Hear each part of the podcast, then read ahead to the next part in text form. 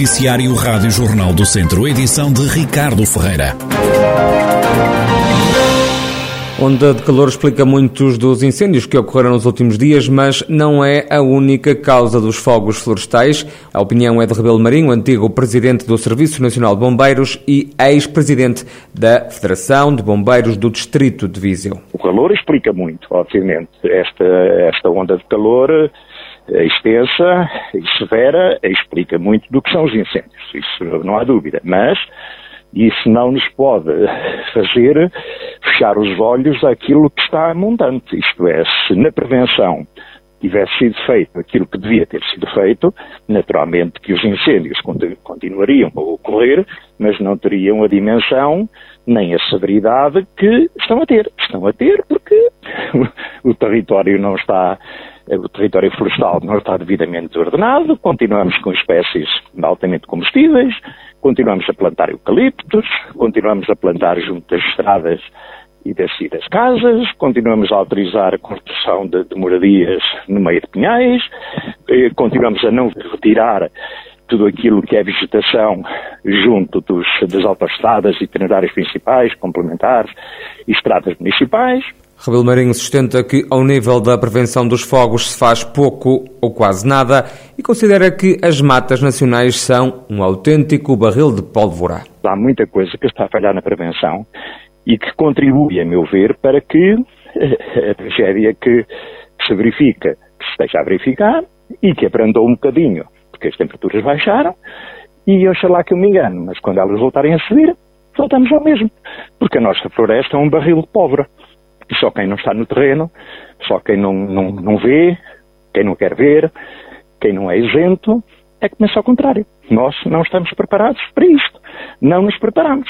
E desde 2017, já lá vão cinco anos, houve tempo para se fazer um trabalho em condições, programado, sobre a ordenação da floresta, as espécies que deviam ser plantadas e como, as faixas de contenção, tudo isso, o trabalho de sapadores florestais ao longo do ano, de limpeza das matas, das florestas, isso não é feito na quantidade que devia ser, tendo em conta o tipo de governamento que nós temos.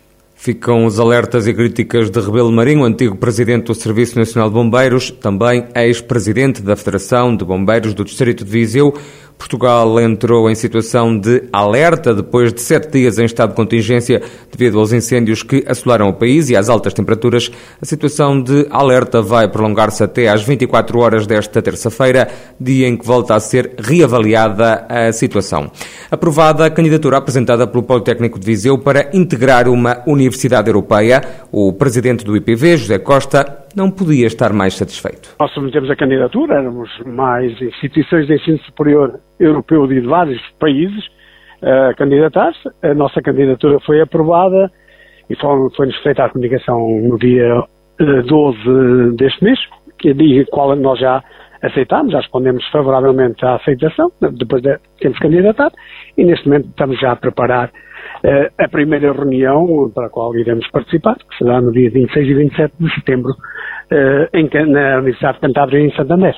Para além de poder ministrar doutoramentos, esta adesão à Universidade Europeia traz outras vantagens. O importante aqui é que permite-nos, num contexto mais alargado de instituições de ensino superior, ter um, um, uma massa humana de cerca de 150 mil estudantes, mais docentes e pessoal não docente, permite esta mobilidade eh, do mundo académico e, para além disso, podemos fazer formações eh, em conjunto em diversas áreas que são as pertinentes, portanto, no âmbito do, da, da, parte dos cursos. É isso que nós neste momento desejamos, afirmar o Instituto, né, naturalmente, no território, e criar oportunidades aos jovens de, nesta mobilidade, mobilidade internacional, poder beneficiar, portanto, de novos conteúdos, ganhar novas competências em contextos diferenciados, como são, de facto, estamos neste momento numa diversidade de instituições de ensino superior. José Costa, presidente do Politécnico de Viseu, que viu aprovada uma candidatura para integrar uma universidade europeia. Mais um furto num cemitério na região de Lafões.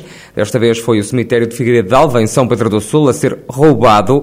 Os gatunos levaram candeeiros metálicos, como explica o presidente da Junta, António Rocha. Temos conta hum, no sábado que faltava, pronto, que foi assaltado, que faltavam faltava lá os candeeiros na, na, nas campas, e uh, onde chamei as autoridades para dar conhecimento do furto. Segundo o que me apercebi, para já foram em 12 campas. O GNR já está a investigar? Já tem alguns suspeitos Sim. deles ou vocês? Suspeitos não.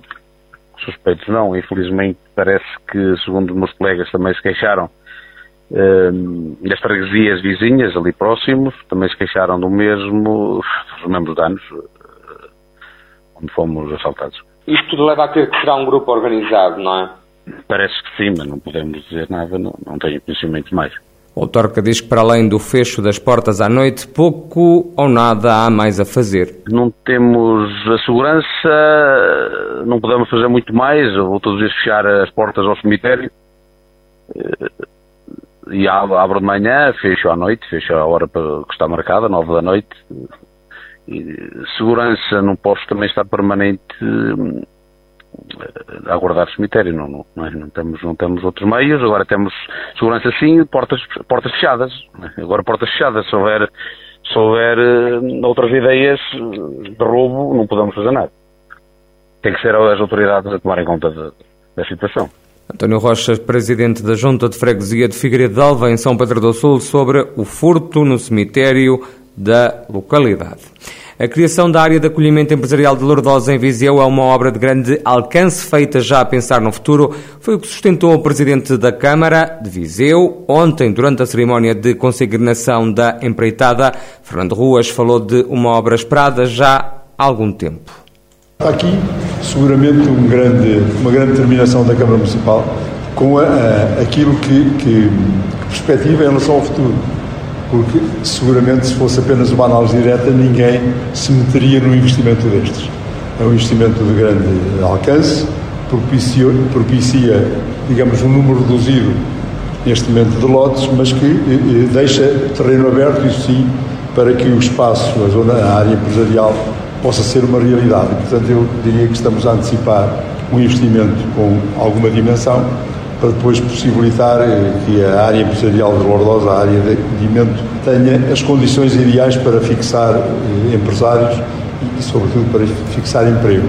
Fernando Ruas adiantou ainda que esta obra, que envolve também as acessibilidades, vai ajudar a equilibrar o Conselho. O investimento é de 4,5 milhões de euros. Segundo o autarca do PSD, já há manifestações de interesse para os lotes que vão ser construídos. Temos e registramos muitas manifestações de interesse, aliás.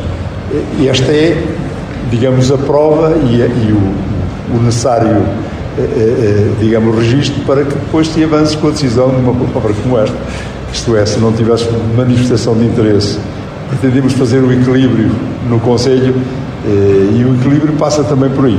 Nós temos a zona industrial a mais importante localizada a sul, temos também uma boa parte dos serviços, os mais importantes, começaram a localizar-se também a sul.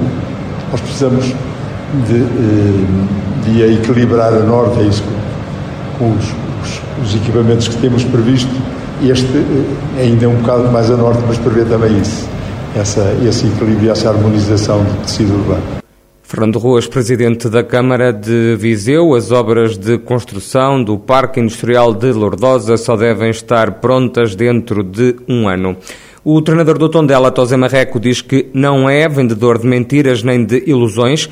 O técnico falou ontem aos jornalistas no primeiro treino aberto, garantiu que para a nova época vai lidar com a realidade que tem, fazendo referência ao facto de o clube não poder contratar jogadores. Quero consistência, e quero lidar com a, com a realidade que temos.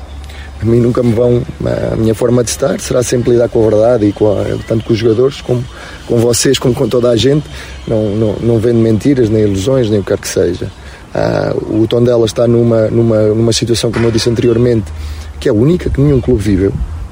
Ah, isso limita-nos em algumas coisas, mas também tem que potenciar o melhor de nós. E eu não vou, nem, nem me foi exigido absolutamente nada, nem pode ser exigido absolutamente nada naquilo que é uh, os objetivos, pode ser exigido. Uh, aquilo que eu quero é que em cada jogo, portanto, ela vai mostrar que quer ganhar o jogo. E isso vai acontecer.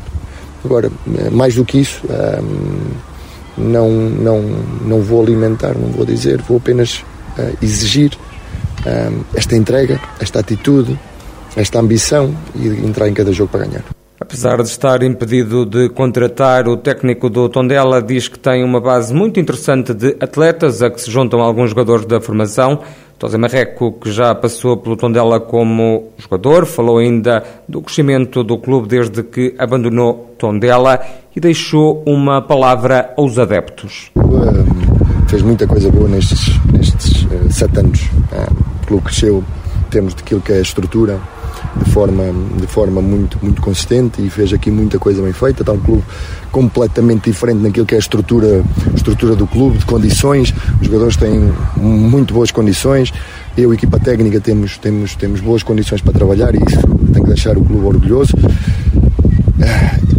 E a gente, a gente, os adeptos, aquilo que é, que é, que é, que é, que é esta, esta região também, ah, tem que ser a nossa força tem que ser força do interior, é aquilo que muitas vezes somos, eh, quem está no interior nem sempre é bem tratado e é olhado de lado, e isso tem que ser a nossa força. E essa ambição, essa, essa, essa vontade, essa crença tem que ser a base de, de tudo, que nos ajudou muito há sete anos na subida um, e que nos vai ajudar agora a construir também a equipa. Como eu disse desde o primeiro dia, que os adeptos vão ser essenciais num ano difícil. Vão ser essenciais. José Marreco, treinador do Tondela, que ontem fez o primeiro treino aberto da temporada, onde marcou presença cerca de meia centena de adeptos. No final, também o eh, médio Pedro Augusto falou aos jornalistas quanto à nova época no escalão inferior, a segunda liga o atleta diz que o Tondela vai trabalhar da mesma forma. Não, o clube continua na mesma. A gente sabe que a gente vai disputar um escalão abaixo, mas a estrutura do clube continua a mesma, o que eles nos proporcionam continua igual. Então, a nossa cabeça vai ser a mesma, sempre dar o nosso melhor. Pedro Augusto, jogador do Tondela, o primeiro encontro oficial da formação Auriverde está agendado para o dia 30 de julho, num encontro da Supertaça frente ao campeão nacional, o Porto.